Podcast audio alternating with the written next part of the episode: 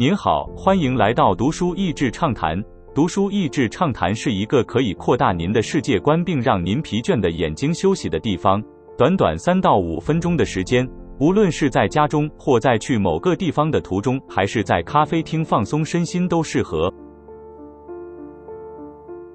台湾人可能对张西镐这个名字有点陌生，但在美国，他的知名度以及他在餐饮事业上的成功，可能相比台湾人最熟悉的火爆主厨高登拉姆齐 （Gordon Ramsay） 也毫不逊色。之所以会称他为传奇，不只在于他对主流餐饮市场的颠覆，也因为其非典型人生胜利组的发展之路，传奇大厨的成长过程。张西镐是一个美国出生。但在传统保守韩国家庭长大的人，而他就像许多美国移民一样，一直很清楚感觉到自己和多数人的不同。其实这一点对于二十也曾经在美国生活过一段时间的我，也非常感同身受。就拿午餐这件小事来说吧，记得有一次妈妈在帮我煮的便当里放了一颗卤蛋，一旁同学看了这颗乌溜溜、圆滚滚的东西，都投以好奇的眼光，还以为是巧克力呢。但如果张西镐只是和美国人不同也就罢了，偏偏在传统亚洲家庭相当重视的课业表现上，他的成绩也称不上突出。特别是相对于许多亚洲父母对儿女职涯的期望多是成为一名医师、律师或工程师，他最后则是只勉强从大学神学院毕业。这些经历都更加深了他那种身处边缘、一直找不到个人归属与定位的强烈感受。所以，或许可以这么说。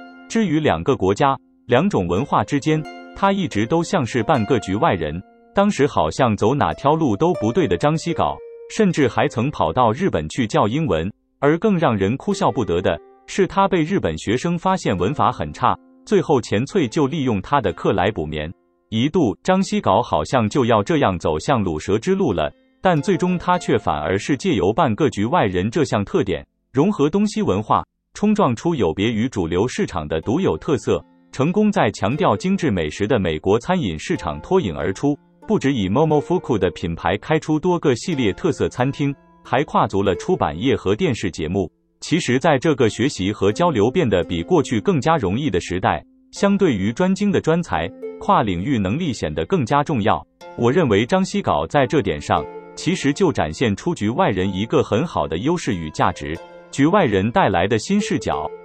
虽然台湾人经常会对于非本科这件事感到担心而退缩，但相对于所谓的本科，局外人其实拥有一项很大的优势，就是 fresh eye。正因为没有专精者的框架，这样的人也比较不容易有盲点，就更有机会看出、找出更多的可能性。实际上，曾有一位在伯克莱大学 （UC Berkeley） 做 AI 研究的教授与我分享，他表示他的学生当中。多数都是念数学系出身的，只有一位来自文组。教授发现，这个文组出身的学生初起步虽然念得比所有人都更吃力，但在思考问题的方向和切入点时，却经常叫人耳目一新。这样的特点其实比基础数学实力更加重要。毕竟，在电脑运算能力已经如此强大的今天，许多技术面的复杂工作其实都可以靠电脑帮你做好。但如何问出好问题，如何找出不一样的思考面向，却是电脑所帮不上忙的。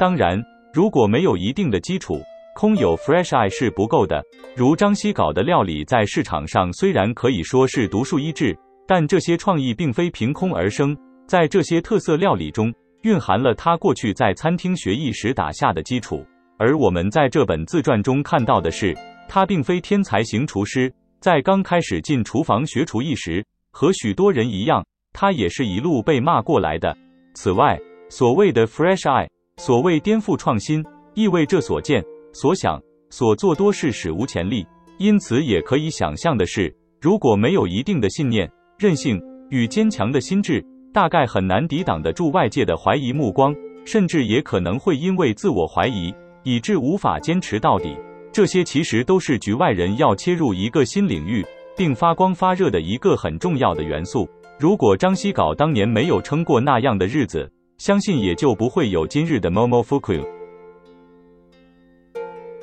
今天的内容就到此为止了，十分感谢大家收听读书益智畅谈节目。如果对我们的内容感兴趣，欢迎浏览我们的网站 n 点 net 和关注我们的粉丝团读书益智，也可以分享给您的亲朋好友。欢迎继续关注我们下一期节目，下次见。